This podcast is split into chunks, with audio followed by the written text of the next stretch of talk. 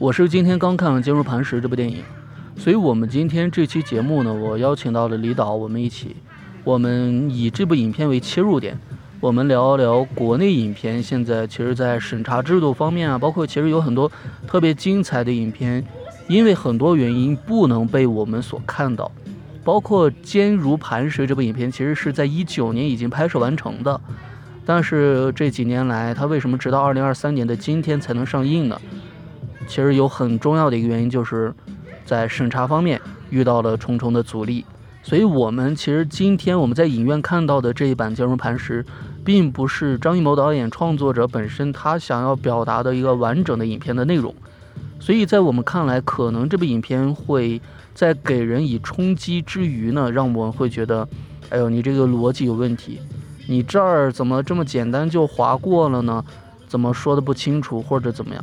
但是我想告诉大家的，这个是，是在我认为啊，在我看来是创作者们在极尽努力之后，尽可能保持他们想要保留的内容之后，我们所能看到的这样一个影片了。我先说一个结论啊，这部电影如果让我给大家推荐的话，如果您是对于逻辑很看重，那么我不推荐。因为您看完之后肯定会觉得啊，这个逻辑不通顺啊，很多地方怎么交代的不清楚啊，我不推荐。如果您嗯不会在逻辑上有太多去吹毛求疵，或者说您不会太多的去在意这些细节的朋友，我会非常推荐。因为就像大家看到的标题一样，其实在我认为，我希望《坚如磐石》这部电影是国内影片的新的开始，而不是一个结束。因为我希望在之后能看到更多的。这样一些有着尺度的电影，揭露人性黑暗、一些社会现实题材的影片，被更多创作者所能够拍出来，而且能够被我们完整的看到这些。我希望这是一个开始，而不是一个结束。好的。我跟谁聊天呢？我自己，我在补录一个片头。吓人了！我操！你过来转过来，看见你头冲的妈湖水，你就念念自语。没有，我又补录一个片头。哦哦哦，你补。对，是。说完了。对，我找一个。朋友们，大家晚上好啊！你现在听到这期节目，就是我们在几个小时前刚刚录制结束的。大家可以听到，现在身边的这个环境明显是在户外。我们现在是在哪里？我们现在是在位于中国西南边陲的一个美丽的省份云南，在云南的滇池边上。今天晚上是中秋节，哎呦，中秋佳节，所以也是我们节目的第一次户外录录制。嗯，所以大家刚才听到一位性感的男生，这是谁呢？可以跟大家介绍一下。大家好，我是你们很久不见的老朋友老李头。哎，老李头，李导。啊，受宠若惊啊，既是导游也是导演。哦，对对对，李导，你以为我一直称呼你李导是导导演那个导？的话可以去前面。好嘞，好嘞，谢谢，谢谢。我们现在位于我们现在是位于滇池湖畔上一个湖边的一个小咖啡馆。嗯，今天呢是中秋佳节，也是选择了一个可以赏月的一个位置，让我有月亮吗？啊，马上就会有了。我坐这半天了，我愣是没看到月亮。它要从东边升起来。好好好，那边是东边。好好，就看今天能不能看到月亮。对对对，我们也是选择了这样的一个位置，正好呢，嗯，送给观众朋友们一期中秋特别节目。好的好的，只可惜我们没有观众朋友啊，听众，哎，听众朋友。拍电影时间太久了，这是一个职业职业病。是，所以说今天咱们通过声音节目，那咱们就来聊聊电影吧。好的好的。哎，最近也是国庆节，新上了好多部电影。你有注意？你有观看吗？新上映的这几部电影？新上映的目前只看了一部，嗯，是是这个叫做好像也没那么热血沸腾哦，费翔主演的那个喜剧片，人家叫魏翔，费翔是是演的封神，对不起，我说怎么不对劲？哦，对不起对不起，封神我还看了两遍，我特别喜欢封神。哎，对你封神看了吗？封神也还没有看。封神是费翔主演，对对对，魏 翔主演的这个是好像也没那么热血沸腾。嗯嗯，是的。行行，那你看了之后，你觉得有热血沸腾吗？我觉得确实是没有那么热血沸腾。好好，看来他还是很很符合内容的这个片名。对。那我我们今天就主要，我觉得先可以围绕这个我想聊的这个《坚如磐石》来聊一聊。哦，《坚如磐石》也是最近新上映的一个电影。对。呃，李导有看了吗？啊，还没有来得及。还没有，那我们今天就浅显的聊一聊，就不过多的深入探讨。更多我们会在之后，其实这期节目后面我们更想聊一聊关于国内电影的这个呃现状。好吧，两个小人物在这聊的电影行业的现状，没必要聊这么大吧？呃，没关系，没关系，反正也没认识的。跟大家再介绍一下，我们现在是在这个叫什么？滇池。滇池啊，云南滇池的这个旁边呢，我们一个一颗镶嵌在中国西南边陲高原上的明珠。哎，对，一个酒吧旁边，我们现在大家可以一会儿可能听到我们的呃碰杯的声音。哦，对，这是咖啡馆，我们在咖啡馆喝酒。可以介绍一下我们是怎么来到咖啡馆喝酒的？这个咖啡馆绝。确实，因为我们跟催化剂老师今天过来，嗯，打算在这边开始录制一期节目。然后呢，有一家咖啡馆呢是环境非常好，嗯，啊，非常舒适。隔壁呢是一间酒吧，嗯，这环境是没那么好，嗯，那咖啡馆是没有酒，酒吧环境不行，那怎么办呢？那就去酒吧买酒来咖啡馆。哎呦，你看看，不愧是跟着老李头，这要我自己，我这我还不好意思搞这。确实是脸皮厚，哎，干导演需要跟各行各业的人去打交道，时间久了就没有脸皮了。哎，行，啊，忘给大家介绍了，我是崔阿季，介绍的有点晚了，后知后觉。好好，那那我也再介绍一遍，我是你们的好久不见的老朋友老李头。哎，对，在我们的播客不分昼夜当中呢，有前几期，有一期是你不出轨说会死嘛，还有另外一期为了自由我们失去了什么，这两期节目在我心中都是。两期我认为是不分昼夜的必听节目，非常精彩。不分昼夜总共就那么多期节目，排名前三的节目有十期，现在已经四十五期了。对，这排前三，不光排名前三的节目就有十期。但是真的很棒啊，那两期节目，大家感兴趣可以去听一听。行，我们就话不多说了，进入今天的这个话题。坚如磐石，你是还没有看？还没有来得及。呃，我给你描述一下我的感受。我当时站在那儿坐着，有一场戏。是几个人在那儿门口站着聊天，忽然来一辆车，啪把那个人撞出去老远，然后后面伤得很严重，进医院了。就那一下，你知道，前面是很很普通的，就几个人对话，忽然砰一下车开过来一撞，不夸张，我眼泪直接干出来了，不是不是感动了，不可能把人撞撞撞那么吓坏了吗？吓哭了？哎，真的生理反应，好好就哇。操，吓一跳那种，你知道吗？真的是，就是这样的。而且他这部剧呢，不对，剧电影。包括在网上很多人也在讨论说，这个因为是一九年就已经拍完的电影，现在也是，它不光是删减，它是删改。他专门后面又补拍了很多，甚至增加了一个人物和一个人物线，才让这部电影在二零二三年的如今能够如如愿的上映。嗯。那是这是张艺谋继今年的《满江红》的又一部电影，但是在我看来呢，如果这两部电影让我给评分的话，我会认为这部比《满江红》更好。确实，如果因为我作为一个没有看过《坚如磐石》，但是《满江红》我之前看过，嗯，你感觉怎么样？在《满江红》给我的感官呢，是一个电影的创作工艺的一个集中体现，它的是具备一个非常高的专业素养。的一一个这样的一个团队打造出来的一个艺术作品，嗯，但是呢，我还没有来得及去看《坚如磐石》。不过根据业内诸多同行的评价，嗯，这部电影超越《满江红》应该是势在必得的。嗯，当然它票房上我觉得很难超越了。哦，票房情况我还没有关注，目前是怎么样的一个？呃，现在的票房在今天的话，它是，呃，截止现在今天票房的日冠。啊。是 是因为最近没有什么好票房电影吗？呃，当然它的排片现在日排片今天最高的是那个《前任四》，我感觉在票房上来说的话，它可能要比《前任四》要低。呃，那我就不知道了。《前任四》我为什么没有选择观看？因为《前任三》我没有看。嗯，前任为什么《前任三》我没有看？因为《前任二》你没有看。前两部对都没有看过。因为《前任四》毕竟作为一个大 IP，已经是连续四部。嗯。但是呢。坚如磐石，但是坚如磐石，它这个 IP，它唯一的 IP 就是张艺谋和一众老牌演员，嗯，它没有一个嗯去一直可以拿来营销的一个很热点的一个 IP。是李导，我有个问题，咱们如果放在这儿会不会更好一点呢？八路机，我不知道，你觉得呢？放在这儿的话，实践得真知。那要试一下吗？可可以，反正你剪就行了嘛。他们听着听着，忽然哎不对了。哎，你觉得放在这儿会不会好一点呢？我觉得我不知道，你听一听嘛，来你对比。那你放吧。你现在先听一下咱们现在这样聊天录进去。这个我听过了，我觉得是的还 OK。行。对，小心一会儿充电宝断掉了。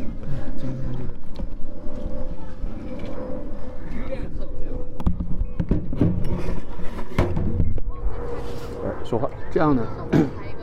这样我可能就要坐在这里了。嗯，是吗？哦，对对对。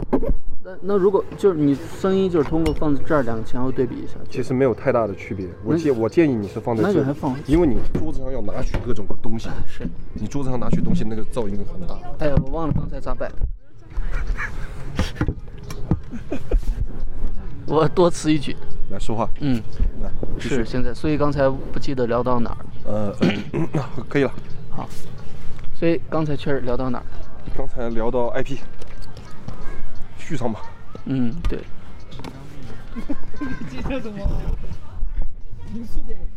你可以多录一些啊，对，啊或者啊这样吗？哦，这样的素材，然后对，然后给它实在是就素材有问题的时候，你回去补两个哦对，然后给它替换进去。好好，经验很丰富啊，李导。因为我们拍电影的时候，呃这个可以剪进去。啊啊，我们把我们以前拍电影的时候，就经常可能是电影已经是拍摄完成了，然后呢放到后期的时候会发现剪辑很困难，嗯就拍出来的素材没有想象中的那么好，嗯。在后后期上遇到了一些困难。后来我们就提出，我们可以在现场的时候，在拍摄的时候就拍拍多拍一些没有内容的镜头，比如说我们拍一个演员的面部表情啊，嗯可以拍一个他疑问的表情、肯定的表情。嗯，如果后期实在剪不了的话，就把这个表情往中间一加，哈哈，明白，也是有经验。那有经验。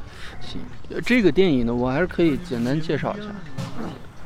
我刚才说我，因为我是今天上午、今天中午的时候去看的，看完之后给我感觉什么呢？我觉得他的在演员单上第一个排的第一个是雷佳音，雷佳音也是这里面的饰演的一个小警察，也相当于是正方里面的。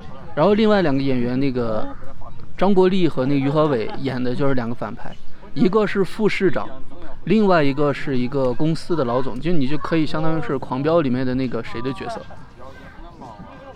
高启强。这要不要等一下？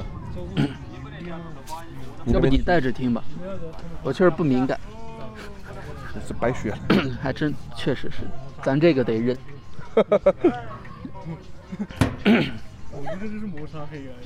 你说，青色的，你看我啊。他就另外一个角色，他就类似于就是《狂飙》里面高启强的一个角色，就是一个商人公司老总这样的一个两个反派。但是在我认为，我今天看整个电影看完之后，我觉得更多的亮点和抓人眼球就是在这两个反派身上。呃，是吗？对，那你可以详细的跟我描述一下，因为我还确实是没有对这部电影有一个过于深入的了解。那个张国立演的那个角色是以他们市的副市长。咱们要知道，其实很多市这个公安局长他都是副市长兼任的。啊，是吗？所以这个电影当中，你又来这个哦，是吗？哦，对，原来这样 上次录节目就是这样，录的时候我们发现，我剪辑的时候发现，张国立演的这个副市长，他其实是兼任警察局长的。嗯，其实这无疑给他做这些坏事儿提供了一个很大的保障，是吧？背后的一个保护伞，自己给自己撑腰这样。啊，是吗？但是在这个电影原本也这么拍的，但是后来可能因为审查那边，公安部可能啊觉得这样不行，啊，是吗？所以在我们今天看到的这一版成片里面，公安局长这一这一线索直接砍掉了，完全没有。啊，是吗？大家 不录了，呀，我你投湖里边得了。大家如果有关注他抖音号的话，他花絮里面可以看到张国立有一场戏，他是穿着警服，几个人在那坐着这场戏，但是在电影当中完全没有这个身份了。被删减掉了。对，其实可以说直接是删改掉了。包括那个陈道明，是现在的中国这个电影协会的主席，是吧？应该是吧？啊，是的，你还导演呢，行，不专业啊。剪掉，剪掉，这个这个必须得剪掉，好吧？好好好，没开玩笑，这个这个不剪的话，生涯可能就到这了。行行行，以后火了，人家把我扒出来说以前这个人这怎怎么这样子？好好。陈道明本来其实是没有陈道明的，后面陈道明相当于是补拍的，后面增加了这个人物和这条线索。呃，可以理解为他是为了平衡，就是正方和反派方面的这个势力的平衡。嗯，因为这个剧中更大的其实，呃，从角色还有各方面来讲，更大的亮点，包括势力来讲，也是这些，加点音效是吧？也是在这个反派两个反派身上，而且在一个小警员身上，他其实就没有太多的这个感觉能做出什么事情来，所以说也是为了平衡这个，又加了陈道明这一条线。就如果你要按正常的剧情线走，一个小警员这些事儿他是做不了的，他必须要有有一个与之能够匹敌的一个力量。嗯嗯，当然，其实他因为也是后加的，所以导致其实看起来很多地方感觉不太自然。对，包括我，我有专门看了一些网上的人们的评论，很多人说这个逻辑很混乱，不切合实际，没有逻辑。如果大家在得知它是被删减了很多时长这样一个片子之后，我觉得应该这一方面是能够理解的，是可以，是可以接受的，因为我们目前国内的院线电影有很多的地方，嗯，我们目前国内的院线电影有很多的地方，其实你观众在看完以后会有的时候会觉得它逻辑不自洽，嗯，会觉得说这这个地方怎么剧情它会很莫名其妙的。就是有一些莫名其妙的，甚至不过是感情啊，嗯，还是整一个总体剧情的推动。有些人他做一个事情好像没有理由似的，嗯，不讲逻辑一样，嗯，这个是在我们国内目前的电影市场里面被观众所诟病的，包括我们同行，我们同行有的时候也会，嗯，也会对这个问题展开一个商讨，嗯。研究，嗯，但是事实上真的是如此吗？嗯，因为你看，我们作为一个普通的观众，嗯，或者是像我作为一个，呃，不太出众的影人，嗯，我的专业能力肯定是不能与这些业界的前辈和大佬相匹配的。对，不能跟我匹敌啊！对，对，你那么这么专业的一般人，这么厉害的一般人，他们怎么会可能去对心甘情愿的去拍这些东西呢？这一点也是我今天想的。你我们作为一个普通观众，都能觉得你这个逻辑有问题。那作为电影创作者本身，他们在创作的时候发现不了这一点吗？对啊，我记得二零一七年有一部电影叫做《后来的我们》，嗯是刘若英执导的一个电影。嗯，刘若英作为一个歌手啊，然后呢拍了这样的一个电影，这挂了一个导演的名字。嗯，但是成片质量呢，也是被很多观众所诟病的。哦，那么这个就可以理解了，确实不是一个很专业的人去当了导演。嗯嗯，可能组里边有专业的人在辅助他，帮助他。是。那么，如果说是像这样的影片，可能就是评价低一点是可以理解的。嗯。那么，为什么专业的导演、专业的摄影师、所有的专业的演员拍了一个片子，最后却被诟病，甚至最基础的逻辑都无法自洽呢？嗯。难道这样的一帮专业的厉害的人，他就没有一个这样的专业素养吗？这个答案很显然是否定的。嗯。是。呃，我想在这儿，嗯。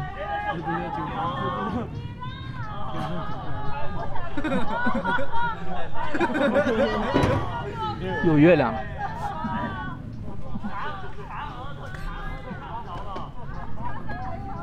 看到月亮了。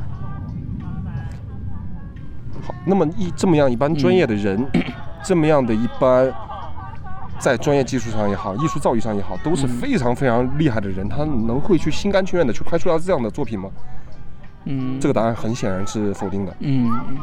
那么这个东西呢，就是可能涉及到一些不太好播的内容 了。是是是。啊，咱们的一个审查机制啊，对，或者是说有些导演，比如说在创作的时候，我是这么想的，嗯。啊，然后完了，监制就跑过来了，知道监制嘛？嗯，监制，比如说你你你我我是一个导演，你给了我这个一千万的投资，嗯，你不放心我呀？对，我要监督你这个制作，你派一个人来监督我，你监制就跑过来了，你不能这么拍，嗯，你这么拍虽然很厉害，很有艺术成分，但是呢，你赚不到钱，你不能这么拍。咱们要拍观众喜欢看的，哎，或者是说我拍到一半监制过来，哎，你不能这么拍，嗯，你这么拍虽然很厉害，嗯，但是你这么拍可能过不了审，啊，是，就导致我们在我们的导演在创作的时候，主要被受限的两个因素，第一是现场的监制的限制，第二就是审查机制的限制。我们的导演在现场创作的时候，往往不是说我电影里面有什么我就拍什么，嗯，他往往会拍更多的素材，嗯，最后在这个电影快要上映的时候。挑选出来更适应市场、更适应审查机制的素材往里面剪进去。嗯，所以你会看到有一些电影啊，它的镜头镜头之间的这个顺序不是特别的流畅。嗯，它一个镜头剪到下一个镜头好像突然特别跳，是会出现这样的一个现象。嗯，这就是一个面向大众的院线电影的一个弊端。嗯，它确实是要经历这个市场的选择。对。以及这个审查机机制的考核，这是无法避免的。哎，还有一个我想问一下，《引入成烟》，你有看吗？哦，我看了。这个电影当时正在上映期间，忽然被取下映掉的，网上的那个，呃，爱奇艺那些平台也都没有。你有关注这个？我我有了解，我有了解。所以我到现在我都不清楚到底是什么原因呢？因为我没有看到很直接的一个解释。你这个说了，这期节目真播不了了。没事，咱简单聊一聊嘛，反正我们节目也没什么人听。如果有人能听到的话，我觉得那是我们的幸运。好好好，因为说白了，我们不管是你呃崔花季老师作为一个。啊，有声节目的一个主持人，哎呀，或者是说我作为一个影人去进行了一个电影的拍摄和制作，嗯嗯，说白了，我们都是在往外传播信息。是的，是的，没错。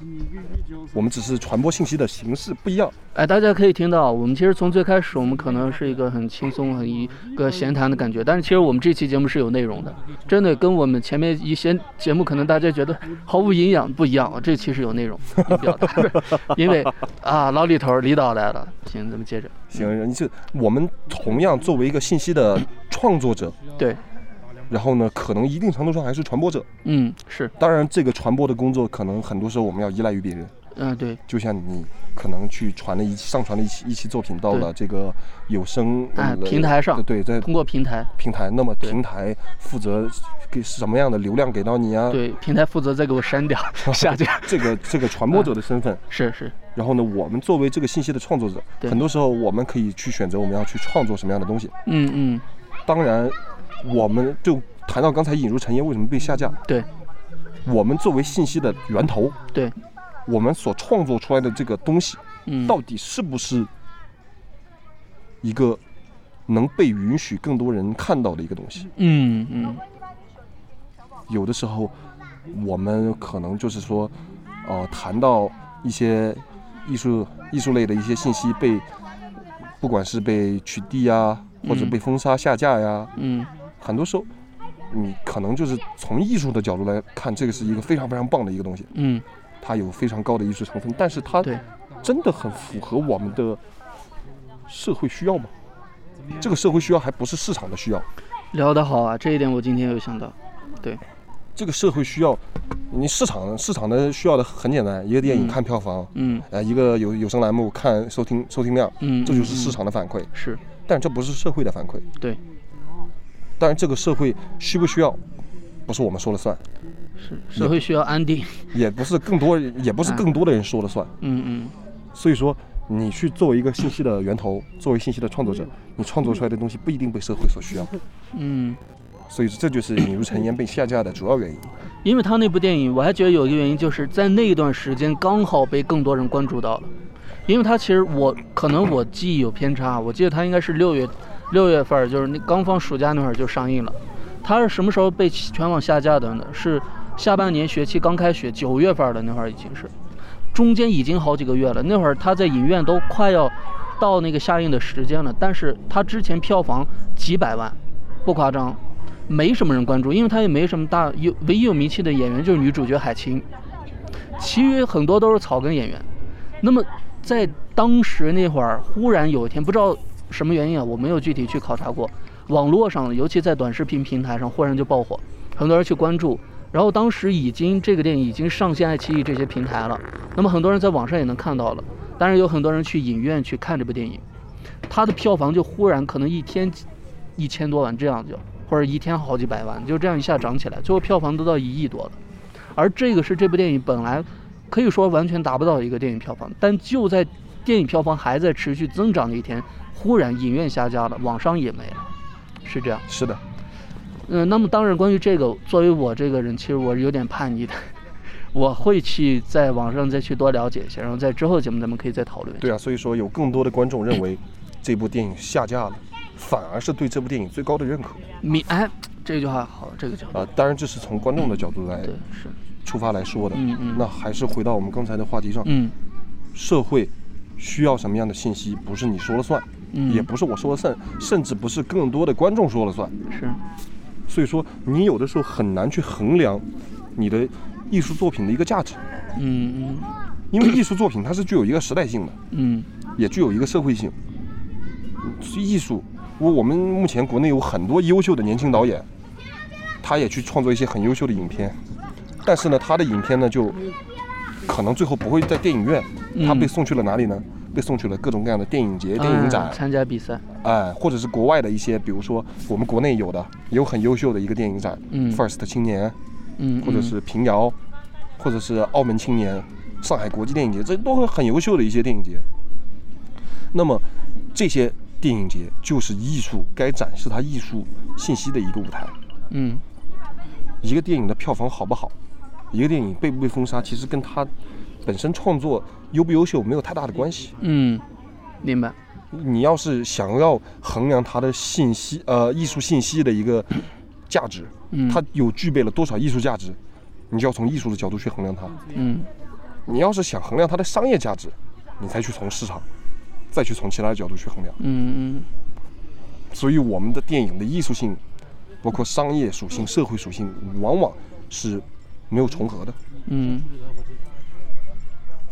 所以像张艺谋今年的其实《满江红》，从商业角度来讲，它是非常成功的，是吧？对，因为我们目前从，尤其从今天开始，对，更多的人疫情结束了，愿意走进电影院看电影。是，不管是任何一部电影上线，只要它有一定的资本，嗯有一定的噱头，你一定在它上映之前会在各类短视频平台上刷到它。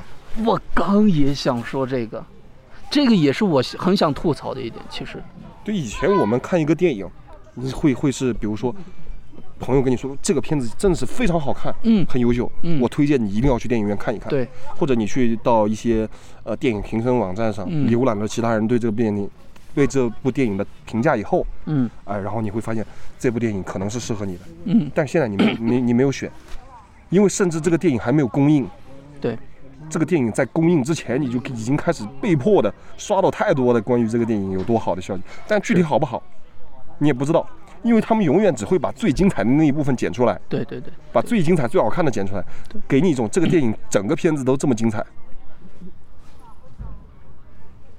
清一下嗓子，我看你也想清。是我，只是对的，我的。我摆烂了已经，你好了没？清一下吧。清不了，他老打嗝说着说着，所以说，包括我们之前，我关注了一部电影叫做《四海》，嗯你应该也是在电影上映的前期，或者是电影上映的同期，刷到了非常多的沈腾沈腾的视频，沈腾的电影的宣传视频。啊啊，我我是看到后面有反馈说他不好，啊，说一大过年的死好几个人，对，但是电影上上映之前，你一定会刷到他，对对而且全是全是沈腾。爆笑是吧？但你真的去看了以后，你会发现这个电影真的没有没有多少沈腾，嗯，所以所有的电影的营销都会把最最好的一个剪给你，对对。碎片化的塞给你，对，给你一堆很美好的虚幻的东西。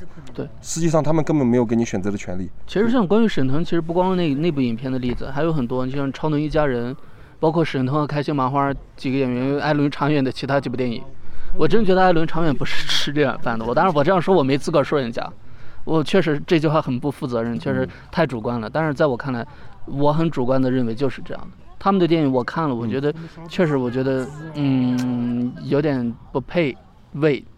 德不配位是吧？我我这么说是不是确确实太主观了？太主观，大家当听一听就好。那评价本来就是一件主观的事情。作为观众，嗯嗯你不管是去为这部电影的票房买单，嗯嗯或者是哪怕是我只是在一个短视频平台上刷到，嗯为它的流量买单，还是说我在各种 A P P 上充了会员，嗯。那我就是一个观众，我就是要评价。哎，但是我作为，比如说我是创作者，比如我辛苦打磨创作一个作品，如果有有观众这样很对着这样讲，我其实会很难受的。当然难受啊，是，就你作为创作者，我说你他妈你别看，评价你看了你说不好，对评价是观众，没有没有，评价是观众的自由，啊是是。你也可以有一个不不看观众的评价的自由。对我为什么这么说呢？因为在我们声音节目的评论区，其实也有很多 很多听众给出他们的可能看来主观或者片面的有人骂过不分昼夜不好不好不好听有啊的，有啊，我直接我我有的我是真的忍不了，我就可能就跟他就是，当然我不会直接怼，你就会说，我也没有邀请你来听我们这一档节目，对吧？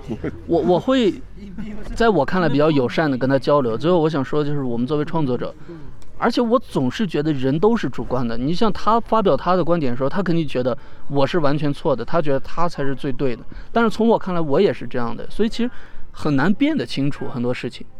所以这种情况，我就直接把他评论删掉。是的，我也删评论。是，以前在做音乐人那几年，就是嗯。也发布一些个个人创作的一些呃原创的音乐，嗯嗯。评论区也会有人说你这个太稚嫩啊，嗯，你这个歌写的不好听啊。嗯。我又不好，因为毕竟你这个作品面向公众了，大小也是是个公众人物，是。我又不好意思在公共场合跟人家就来回撕，是我就，去所以你私聊他每，天晚上就去后台看评论，啊看到就删，看到就删。嗯，因为其实我们这个还涉及到什么？其实很多人他会被评论所影响的。是的，所以说，其实及时的看到那些不友善的评论。当然，有些其实他很很明确的表达了他的观点，哪怕是不好的，但如果他的态度是友善的，其实你是能够欣然接受的。而且他还还很客观说的。对，是的。我经常看到一些这样的，可能就是批评的言论。嗯嗯。但是说的非常客观，说的非常好。嗯嗯。说到最后，我都快要接受了。对，是。我觉得他说的真对。对，所以态度其实很重要。在这个时候，如果给别人建议的时候，你不能直接骂这个人傻逼，你就说你可能不太那么聪明。是吧？就可能你还是想表达他傻，但是不是？我这纯开玩笑了。我咱们我觉得话题聊得有点散，但是没关系，其实也是我们的风格对吧？其实还有一部电影也是有一部分人在关注的吧，《涉过愤怒的海》。哪一部？这个是二零二零年就拍了的，也是曹保平导演的一个电影，主演是黄渤和周迅。这部片子我还没来得及看。这个也是一直没有在上，也是本来说。哦，还没上是吧？二一年本来说就要上了，后来又又你到现在都二三年还没有上。因为我还没有看过这部影片。呃，它有一个很简短的预告，大家感兴趣可以去看一下。找找曹保平打钱。曹保平有一个电影叫《狗十三》。啊，这个看过。这个是我高中的时候，当时我记得是去电影院看的。狗十三，哎呀，一说起来，你现在马上是大学快毕业了。对。但是一说起来，狗十三是高中。高二那会儿，对，总感觉是《狗十三》是一个也不是很旧的片子，怎么就一下子是划分出了两个学生时代呢？哎，是。你看，像这个电影呢，我给大家可以简短读一下这个百度的这个影片评价。这个电影是曹保平《卓心》系列的作品，然后他是讲的是一个父亲，嗯，父亲咋了？是一个父亲在女儿遭受杀害之后疯狂复仇的故事。这个其实更多的可能就是有一些关于人性的一些思考，一些大尺度的，一些现实主义这样的题材，所以反而这样的影片，其实在审核上其实就很容易遇到很多的问题。像这个《坚如磐石》，其实就是它尽管是现实主义题材，但是它其实也是一个商业片，在我看来，它确实就是给人视听感受其实是很扣人心弦，很抓人这种感觉。而且这两个小时，它其实影片时长也挺长，两个小时。但我今天去了。我我是迟到了五分钟，不好意思，我 出门晚了。但是他真的没有说让我中间，我就想拿拿起手机看一看时间。前段时间我有看那个《奥本海默》，你有看吗？那还看了。对。下意识的，因为今天晚上感觉好像很多片子没都没有看。你看。你说奥本海默的时候，犹豫一下，下意识的说，我那个孩的孩都脱出已经 还没看，还。我的那个孩子已经脱口而出了，我说还没来来得及，我都准备说，然后看。在大脑转了一下，啊，这个是真的看了，这个看了。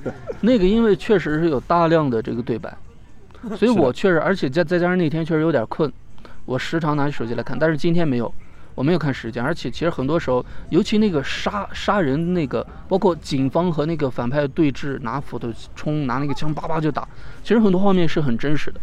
所以说这部电影在我看来也是我近几年，也可能是我看过的影片不多啊，但是是我看过的影片，这近几年来国内影片尺度已经算是相对比较大的了。当然，如果跟一些韩国国外电影相比，其实这个不算什么，因为人家的国外的一个电影它是有分级审查的。对，这一点也是我们今天想聊的这个。我可以给一个电影一个一个作品可以给小孩看，嗯，我可以给一个什么样的作品可以给大人看，对，成年人。他会面面对不同的审查机制，有不同的一个作曲呃什么作品风格。对，但国内没有，就统一的一刀切。对，那样他们那样的分级制度就能保证说你什么样的作品，只要你是没有太过分的，你都是能够正常播映给相关人群的。你就像我特别喜欢，可以说是最喜欢的一部电影《小丑》，二零一九年那部美国小丑，也是阿级片里面现在票房最高的一部。其实里面充斥着大陆血腥的一个杀戮的一个镜头，那个血毛往外流冒，这是可能近几十年嘛，可能在国内影片不会出，也不可能出现的。有的，有的，我们有也有有一个片子叫《南方车站的聚会》。哦哦，知道这个，但是那个是拿那个小说改编的，是吗？这个我还没有详细的了解。哦，行行。还还没有，我还没有去详细的去了解过。嗯，这个片子呢，就是里边也是充斥大量这样的镜头。哦哟，但是它最后的结局跟《影入尘烟》是差不多的。嗯，因为它最后的结局就是说被全网的封禁了、下架了。嗯，但是，嗯，等一下我们在做饭，可以跟我们一起吃饭。哦，我们吃过了。吃过了吗？对对对。好的好的，那你们做干。好好好嘞，谢谢谢谢。热情的这个咖啡馆的工作人员邀请我们共更加呃共同去。哎，呃呃呃呃，去去去享用中秋节的晚餐。你看看，那大家在云南的朋友感兴趣的，可以来也跟我们就在一个夜晚，我们共同坐一块聊一聊，对不对？给我们付两百块钱的这个茶位费。哎，好的。因为我们的节目更多的时候像一个茶话会一样。哎，你看看，对。然后言归正传，我们刚才谈到说这个，呃，南方车站的聚会最后的结局是跟《引入尘烟》一样。就被全网的下架了，你现在也是很难去找到一个呃相应的片源的，但是它可能是要比《影入尘烟》好运一点，它没有在上映期间被腰斩。嗯，是。它是就是也是整个院线的排片结束以后，嗯，包括也在各大的视频平台是呃播了一段时间以后才被全面下架的。嗯，那个片子就是非常真实的那种很原始的血腥暴力。它跟我们西方的经典的暴力美学还不一样，嗯，他们会用就是一些鲜血呀、暴力去塑造一些很美，也不是很冲击力很强的镜头。明白，冲击力啊是。但是在雕岛的这个南方车站的聚会里边就没有任何的艺术加工，嗯，它很真实。他就现场杀人？也不是。啊，不是，就是我我印象很深，那个那个主演是胡歌。啊，他拿了一把雨伞，嗯。就捅穿了一个人的肚子，哎呦，从腹部捅进去，从背后出来了，穿了，然后那个人就开始喷血，哦，就开始就后后背的那个伤口就开始喷血，嗯，然后那个伞是一把直柄伞，嗯，然后捅穿了以后，那个伞自动弹开了，一把透明伞，然后那个鲜血就全喷在那个伞伞面上，嗯，是冲击力很强，但是并没有做太多的艺术处理和加工，这是很原始、很真实的那种感觉。那看来还是我阅片比较少了。因为确实，我今天在医院看完《坚如磐石》之后，我会认为它在我看来是国内影片尺度比较大的了。近些年来，我给大家分享一个，呃，昨晚的一个我关注的一个博主发的一个微博，他因为他是很久之前他就看过《坚如磐石》的 一百五十七分钟的内部原版了，当然现在我们在影院看到的是一百二十分钟左右的一个时长，所以他其实是在内部原版删减了将近半个小时。他说他当时把删减之前的版本和现在公映的这个删减版，他连着看了一遍，一共将近五个小时，是非常分裂的一个晚上。他说很多人好奇删减给这部片子到底带来了什么程度的影响，我接下来就是转述一下他的话。他说给大家形容一下，他说我们到时候看的时候，你会发现片子里有一个极为明显的剪辑点啊，这个我今天有注意到的，就是。其中一个角色能用扳手锤死另一个角色，原版里面一共砸了五下，包括我今天看到的确实是只有三下。第三下的时候就是血喷溅而出了，直接剪辑到了第五下之后的角色状态就是死了，观感就像是电影卡了一下。当然，即使在删减之后呢，砸的这三下依旧是近几年来绝无可能在影院的华语片里看到的尺度奇观。足以值回票价，但消失的那两下，才是真正能够脱离奇观，从电影里冲出来砸向观众的暴力。因为第三下已经伴随出现人的头骨碎掉的声音了，以及动脉断掉后的血液喷溅，人肯定是死了。但是这个角色还是没有停下来，并且后面的两下一下比一下用力。于是前三下只是人的恶和愤怒，后面两下才是让人恐怖的动物性。后面两下是让观众进一步理解人物的，但是没有了。我在这儿可以给大家介绍一下是谁砸的谁啊？是老丈人拿锤子砸自己的女婿，把自己女婿砸死了。当然他后面才知道自己女婿是冤的，他以为是自己女婿找了两个凶手去酒店要害自己，结果把自己的女婿用那个锤子，就我刚才讲的，吭吭吭砸死。后面才得知是自己的另一个，两个人既有合作又有这个，其实相当于同一条船上的蚂蚱嘛。就我刚才讲的，其实就是于和伟和那个张国立饰演的这个角色，这两个人相当于于和伟，他是那个公司老板，他把自己的女婿给弄掉了。但是他的他其实这个在这部影片反派他其实也是很立体、很丰富的形象。就是这个公司的老板，就是于和伟饰演这个角色呢，他对别人是非常凶狠，又是特别贪婪钱财，但是他特别溺爱自己的女儿，但是他又能把自己女儿特别深爱的老公给这样残忍的杀害掉。最后他其实也是呃如如期的进入监狱了嘛，但是其实自己的女儿也是很恨他。其实什么都没了嘛，自己女儿其实后面也没有去看他怎么样，其实也落得一个很惨的一个下场。当然我看也有很多人反映，就是说前面很精彩，后面稍微有点仓促了。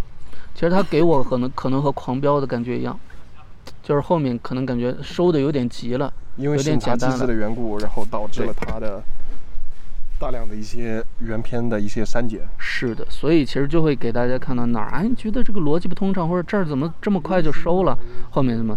嗯，我觉得大家其实有一个网友他比喻很好，他说你再精美的一个玉器，比如说它碎掉了，你用再好的粘合剂和再好的师傅的工艺去修复，它依旧还是那个碎掉、已经碎过掉了瓷器了，它不可能再是原来那么美好的、完好的一个瓷器。是的，是吧？是的。我们纵观近些年国产院线的所有片子，会发现一个。很一一个很统一的一个事情，嗯，就是反派就是单纯的恶，嗯，对。其实我们做电影的一一直很讲究的一个原则，就是要把反派从反派中抽离出来。是，对。那他他很好说的好，他的恶到底是因为什么而恶？对。他除了恶以外，其他的一些情感。其实这也就是为什么在《狂飙》当中大家那么喜欢高启强，我觉得一个原因。是就是他塑造的好，而且就像我看这部电影，我为什么刚才有提到，我说他的演员表排在第一位的不应该是雷佳音，但为什么又是雷佳音呢？因为他确实这里面正方他是戏最多的一个。其实我觉得更多的亮点和这个故事本身，我觉得更应该是在张国立和这个 于和于和伟上面，但是他又不可能让反派成为第一这个主演，你懂吗？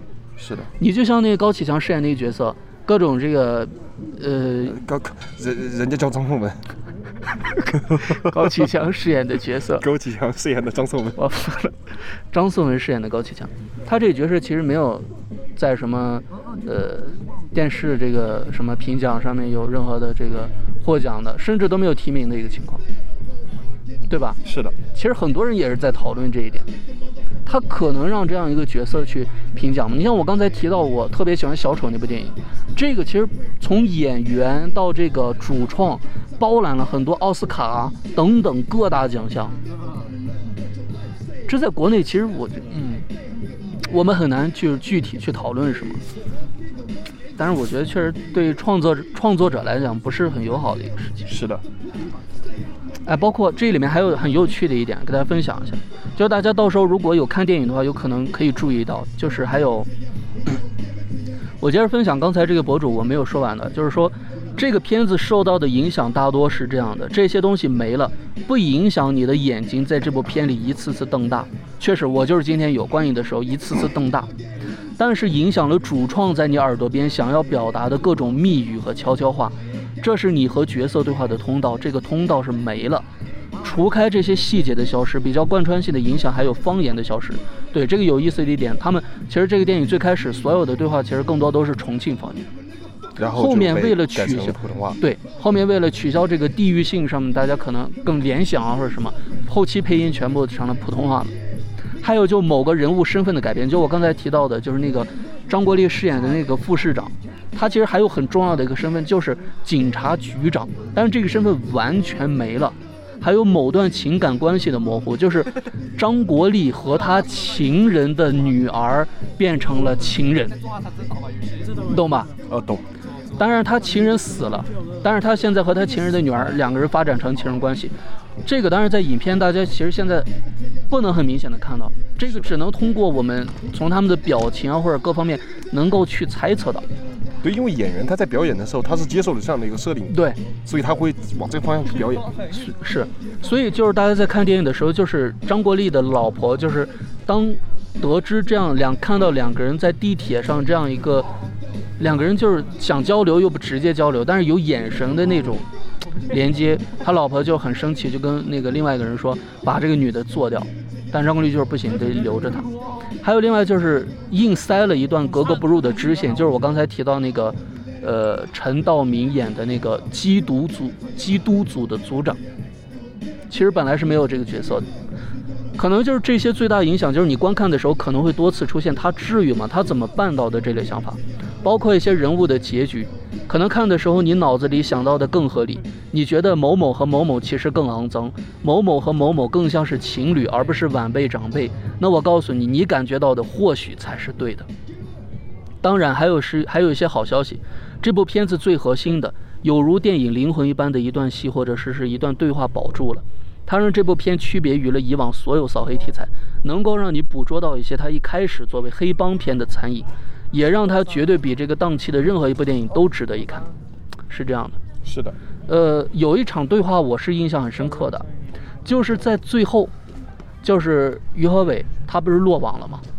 他最后告诉警方，就是在他的竹棍里面有一个 U 盘，他说了，他说这个 U 盘里面有你想要的内容。当然还有关于其他很多人的内容，你要想好了你要不要打开。这就相当于是开启了一个潘多拉魔盒一样。对，哎，是。剧中还有人台词，就是说说你最最好就不要打开它。包括我忽然想起之前成龙有说过一句话，他说等我死后一百年还是多少年，我要他说就是关于娱乐圈的很多东西，他要公布出来。我不知道你有没有看到这个消息？哪哪一个？成龙。啊，成龙。对。我不知道我记忆有没有偏差，朋友们，我记忆中是这样的。他说他会在死之前，就是好像是记录下关于娱乐圈这些东西吧，在他死后几十年或者怎么样，把这些公布出来。因为你不确定这些东西真正的浮出水面以后，它会造成多大的混乱。是。所以，我其实我当听到这个消息，我很担心，我不知道里面有没有涉及到我的一些内容。成龙应该不不太不太愿意盯着你。行行，那我放心了，也也是没还没怎么打过交道呢，不不熟。哦，对，还有一点就是最近华为 Mate 60 Pro，呃，华为 Mate 60系列吧，你接广了吧？也出售没有？但是我想里面有很有趣的一幕是什么？还以为你出息了。就是这几个小警察呢。他们去到那儿了，但是信号被干扰了，因为有一群人追着他们要抢他们手里那个手机，因为里面有非常重要的这个证据，不能让他们得到。但是他们手机当时就联系不到警察局，因为当时信号被屏蔽了。那么当时在场这个反派里面那个小头头，他是用的专业的这个卫星通话设备和那个人联系的，所以我这个时候我忽然想到了华为 Mate 六零 Pro，它是支持这个卫星通话的。遥遥领先，遥遥领先，遥遥领先，是的，哎，所以这个还真是比较有用。你尤其是真的在一些没信号的地方或者怎么样，你需要求生的，那么有这个，你就能够联系到你想联系的那个人，是吧？话费会很贵吗？会的，会的，卫星通话嘛，卫星通话是这个。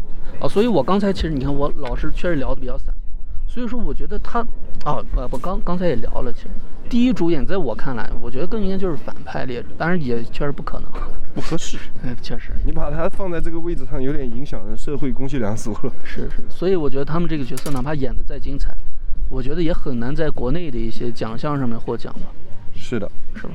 但是还是那句话，嗯，我们我我一开始提的，衡量艺术，对你就要用艺术的标准去衡量。是是。所以说，你如果把这个片子去当成一个艺术片，那它就会。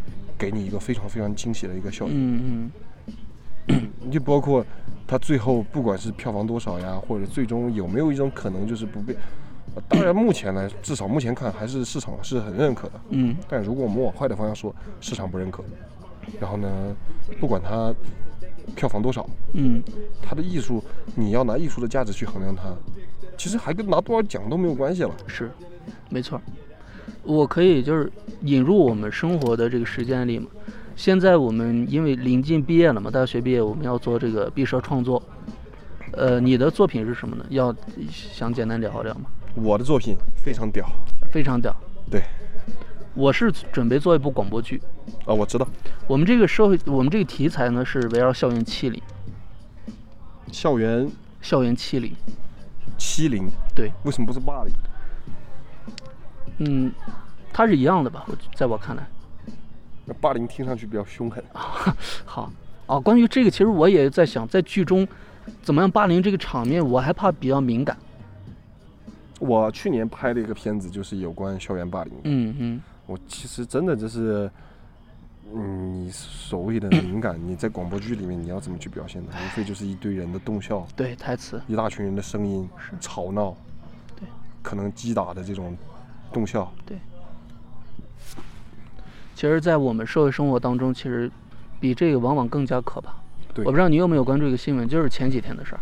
我们大同，因为我大同人，山西大同的一个小学，就是发生了一个校园欺凌。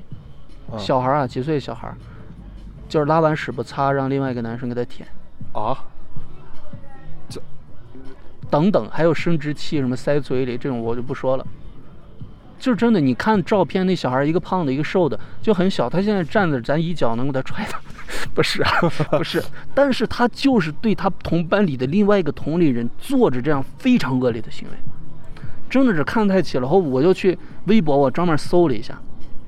其实这个公安发出来这个通通告，很多细节他没有说出，他就是说什么呃欺凌行为什么什么，很多细节他不会说的。包括我看到那个微博有那个学生家长说这个特别恶心、夸张各种事儿，包括长期的霸凌，是在跟他家人哭诉的时候，在家人强硬问的，他才说出来。所以在这长期他遭受校园欺凌这些。学校老师还有什么很多，我觉得都是不作为、不关心的。但是最后校长被开除了，呃，班主任还有生活老师都遭到了处罚，都离职了、开除了、强制开除。包括这个督导组也进校调查各方各面，嗯。但是这只是被曝光出来的。我看到评论区有很多人讲了他们自己或者他们身边人的故事，我真的我当时看了不夸张，生理反应的难受啊！啊，太太恶心了。是的，因为。艺艺术作品的创作，基本上还是基于你个人的想象空间。是，但是有些人的那种恶，对，有些实实际发生的事情是你想都想不到的。对，你就你你可能就是比如说，我们在创作的时候去构思了一个东西，它在在你心里边，这这这这这没有比这再过分的。对对是，这是世界上最坏，就只能坏到这样了。嗯。但是你的认知永远是有限的。是。就是有些事儿，它超出了你的认知，它坏的让你难以想象。这一点，我觉得咱俩今天真很能聊到一块儿去啊！至少今天这个话题，这个也是我想表达。包括前几天在这个毕设答辩上跟老师聊，我就有说过这样一句话。包括在我那个 PPT 上，我也有写，就是说被看到、被重视、被改变。我就围绕我这个题材，包括今天也是。其实这期节目我主要想表达的一点，当然我们可能碍于各种原因，导致我们创作者们，你不论是呃视频节目还是音频的。在我们创作过程中，我们会有很多的顾虑，包括哪怕创作出来之后，不一定能被更多的人所看到、接收到。其实我觉得是很可悲的一点，因为我们更多的作品，我觉得很多人想表达的，国内的，就是说电影人的创作，他也不是像国外想表达什么暴力血腥，就是想揭露一些社会的黑暗，但反而是这些影片往往有时候其实很不能完整的传递出他想表达的内容。我觉得这个其实就是一个可很。在我看来比较可悲的一点，只有我们所有人都能够很坦诚的来聊这些，可能才能被更多人看到。就像你刚才说了，每个人的这个认知是不一样的，是的，接受到信息。那么只有我们让人看到，哦，确实是有这么多恶心的人，有这么阴暗的一面，那么才会引起大家的重视，引起社会的重视。你就像校园欺凌，可能没经历过的人，或者他认为自己的孩子没有经历过，他不会重视这些的。那么如果都看到这些，重视这些，他会不会关心在孩子，就是你在学校有没有遭受什么不公的对待啊？你心里有没有什么不好事儿？你跟父母交流啊？其实，在亲子关系也是一个促进，包括学校重视、社会重视，那么所有的这些阴暗的一面才能逐渐的得到一个改变，而不是说我们觉得敏感，我们避而不谈，不论是主动的还是被动的，当没有人去谈论，你知道，但他就在那儿摆着的呀。就像我一档新播客，你于人海。我们说，呃，丑陋，呃，说美是需要被发现的，因为丑陋遍地都是。但是比较讽刺一点点是，人们却往往对这些丑陋又视而不见。是的。所以我觉得，我，唉，我希望今天我看这部电影啊，《坚如磐石》，我希望，呃，这是一个开始，而不是一个结束。对我讲的，比如说在尺度上。在揭露一些人性的这些，我觉得我希望这是一个开始，因为我们只有坦诚的聊这些，才能我觉得才是一个往好的发展。当然我理解，我可能这儿书吹的有点多了，我可能从上面，比如说我作为一个管理者。我我我我我能理解他们现在的这些政策这些作为，因为我希望这个，呃，社会和舆论是稳定的，是，对，没错。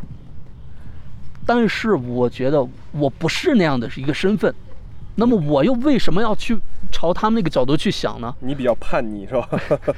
而且我我说句不不合时宜的话，我我希望人人都是叛逆的，但是可能我这个话非常主观啊，但是带着脑子去叛逆啊，是没错。当然，我们是首先不不是危害社会的啊。我觉得正常的叛逆是应该的呀。如果都人人人都不叛逆了，都是统一的思想，我觉得这本身其实就是一个很可悲的一点。换句话来说，人不一定是非要叛逆，而是要独立思考。没错。我们把话题回到我们一开始提过的一句话：嗯嗯，我们作为艺术信息的源头，嗯，作为这些信息的创作者，我们我们虽然一直说你要衡量艺术。就要拿它的艺术价值去衡量它。嗯，可是艺术如果只有艺术价值，那它被创作出来的必要是什么呢？是。那我们作为创作者，是不是要思考作品的社会价值？对。以及可能给其他人带来的一些三观的输入。嗯嗯。对。我我们是输出者。哎，我我再插一句，三观的输入其实是对的。所以这也当然是也是提倡，当然是好的三观输入，所以会有那么多主旋律的影片，弘扬美好，歌颂美好。当然我我不反对，我很喜欢《长津湖》《战狼》，其实《战狼二》这这几电影我我也很喜欢。但是我觉得我们不光不仅仅是需要去歌颂美好，我觉得我们在我看来更应该揭露黑暗。是的。所有需要你歌颂的东西，被歌颂的东西，你可以去记住它，但不要因此就选择对一些不太好的东西就视而不见了。它确实是存在的呀。是的，它如果不存在，我们完全可以不去讨论它，但它就是实实在在存在。可能我们在这聊着天，可能在不远处的某个地方正在发生着什么惨剧。不要这么说好吧，好吓人，是吧？蛮恐怖。哎，确确，哎，真是。因为我们作为艺术信息的源头，我们作为输出的，嗯，输出者，我们作为创作者，嗯，我们在选择我们要进行什么样的创作的时候，我们其实是要考虑很多很多的。是。那么，我们到底是要选择去弘扬、去歌颂，嗯，还是选择让一些人重视？其实都是可以的。对。但是不要让这个世界上只剩下一种声音。好，说得好，真的。这就是我们。我们讲艺术需要百花齐放的一个关键原因所在，还真是。这个世界就是需要各种各样的声音。可能之前是百花齐放，反正现在我感觉花儿有点收了，没那么放了。是的，对，包括我们很多时候我们在进行这个影片的创作的时候，都是要考虑这个东西能播吗？对，包括你说我们学校现在，你就说学校我们毕设自己创作的作品，包括有一些老师，就我们自己身边一些老师的态度，太不太不太正能量了，你这个对吧？哎。对，就会说这个你们这个题材敏感啊，或者说你这个去参加比赛不好获奖啊，我就特想反驳，但是你作为老师，你又不好反驳什么，因为在我看来，人家确实也是，嗯，在他的论据上来说，他的这个论述是很充分的。对，没错。但是我我觉得我作为，因为我是创作者本身嘛，我去创作一个，哪怕他能获奖，而且是一个主题非常积极向上，获得很多奖项，但是在我看来。带给我的成就感远远不如一部我真正想要表达，哪怕是在主流媒体可能不会被很直接的公布出来，但是在我看来，能够创作出这一部作品，对我来讲成就感是更大的。因为当然，你艺术创作就是要遵从本性，你不遵从本性，你的创作就不自由。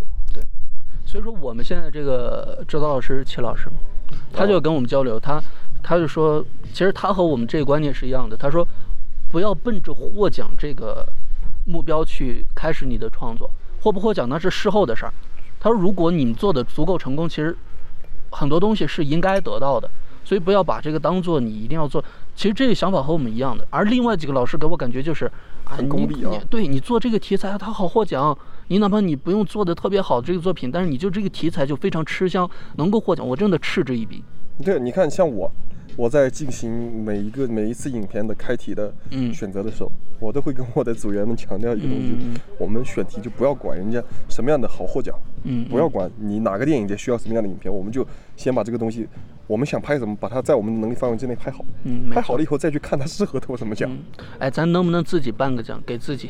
可以啊当然可以啊真的吗？可以啊。其实我有想过这个的，我是认真的。这就可以啊，可以啊，真的吗？但是没有社会认可度啊，哦，呃，就是宣传方面造势造的大一点，那也你，你这出你就是买一些什么文章了啥的，那也没有用呀。就是只要最后查起来网上有相关的信息有，就是不是？你的社会认可度还是作品见真章。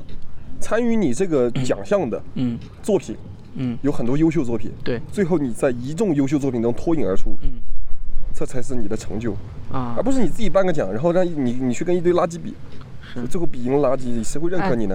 或者是你是搞，比如说自己我拍个电影叫《奥特曼大战巫妖王》，不是今年哎到年底自己办了一个这个奖项，然后最后到时候一起参与奖项的什么，就是今年这些《满江红》啊、《坚如磐石》啊，包括其他的一些《宇宙探索编辑部》这些电影，我可能给我搞个最佳新人导演，是吧？你看这个是比较合理的，你自己办，我肯定不可能把自己搞最佳影片，你自己办一个奖，对那人家为什么要来投你这个奖呢？我不用他们投啊，你不能你不能自己拼，啊不能自己不，能自己拼，得人家投哦投递。行行行，好好不，然那随便办就好了。我我先 我先评，我先把这个，呃，也诺很爽啊诺诺兰评为最佳导演，再把我自己评为最佳新人真的是，你看看，再把我自己评为最佳新人。好，那我跟诺兰就是绝代双双骄，哪有这样的？呃，今年有个新奖项金熊猫奖嘛，是啊今年第一届，对今年好多新奖项都冒出来了，中国最佳纪录片，嗯嗯而且这个这个很夸张，这个奖嗯它是二三年冒出来的嘛，嗯二三年的最佳影片颁了，他还把二二二一二零年三年的全颁了。啊啊，其实这个也很有意思的一点，就是你看这个金熊猫奖获奖名单，其实国内的影片占比非常大的，嗯，你就像奥斯卡奖里边很少有国内的影片，是吧？不让不让投啊，不让投。对。但是跟这跟地域有关系，你就是说，我觉得美国自己讲，可能国内的影片会不会更多一点，是的，是的。是吧？那你说金熊猫人诺兰来投吗？那我我不是他要来投的话，估计是让投的。反正他这个金熊猫奖最佳男主演里面有一个是易烊千玺，另外几个都是国外的影帝。呃，易烊千玺是入选的是那笨小孩儿那个角角那个电影，啊，对对对对。啊，其实今天我觉得聊了很多，信息比较大，是我们过往四十五期里面可能信息密度最最最多的一期，不夸张。你你你不如说是最没有主题的一期。哎，但是很好，我觉得这期，因为确实是我们之前没有聊到过的，很很我我很喜欢这一期，是我我啊，我现在不确定你到底哪期有夸自己的，没有没有夸自己，每期都有自己的特色，每期单拎出来都是最好的。你有没有一期没有夸？真是的，你太真，还是了解。你看大学大学四年啊，三年三年，其实也三年。呃，哎，这我真觉得我我强烈建议以后大学可以改成五年，因为五年的话可能算起来才真正的四年，是的，是的，是吧？现在我们就说大学要毕业了，现在其实也才三年到现在，嗯，明年见不见得上还不一定了。是的。对，哎，行，今天很愉快的一个夜晚，我们可以看到月亮。没有，现在没有。啊，我我 可以看到月亮，我一扭头一看，哎，月亮不在了，哎，被云彩遮住了。所以今天你看也是有一个遗憾，就是在中秋节的晚对，哎呦，不会要下雨了吧？啊，已经下了，好像这是他妈有人在放烟花。啊，是吗？是的，我怎么感觉要是是是。要下雨打雷呢？那边那个方向是那个七彩七彩世界，行，就古滇名城那边。不不下雨就好，因为我一会儿还要回学校。那我一会儿还回家呢。啊，对，是我怎我怎么着？我住这儿。很愉快的一个夜晚。你你还有什么想要聊的？我这差不多了，行，吃吃喝喝你挺快乐。片头你觉得我们还要补录吗？在？那我觉得不用了。行，呃，今晚呢，我们邀请到了李导和我们一起聊一聊围绕着最近的《坚如磐石》这部电影，我们来聊一聊，深入的聊一聊关于电影怎么讲？电影的艺术性、市场性、社会性的多维属性的结合。哎，对，当然别看他说这么高级啊，其实我们普通听众大家都是可以听的。我觉得这一期，呃，非常不错，非常不错的一期。是的，是的，哪期都是非常不错的，每 每一期都是夸的。呃，大家对我们节目感兴趣的朋友，可以关注我们的微信公众号“不分昼夜星球”，呃，然后加入我们的这个会员呢，呃，可以。每一期节目，就每一期节目都要硬夸一下，这夸法不同而已。就反正夸到最后，夸夸到最后，大致意思就是一定要来听。绝了！我说真的，主要啊，老李头他是自己也忙，然后一来是也也是没心思搞这些。他如果搞的话，我真的不夸张，绝对在这播客领域绝对有他的一名号。我没有你这样持之以恒的毅力。真的，你十期节目就能干过我们一百期节目，太夸张。要不你就试一试嘛。我不试，真的，我觉得首先呢，他其实是大家通过聊天可以聊出来，他是能够听出来，他是会说话的。啊，是吗？我行了，不尬聊了，不尬聊了。感谢各位吧，感谢各位的收听，我们下期再见，拜拜。嗯，再见。别放片尾曲了啊！哎呀，怎么关？你录音机，你问我怎么关？我真忘了，一好久没好几个月没录了。我也我也好几个月你没用。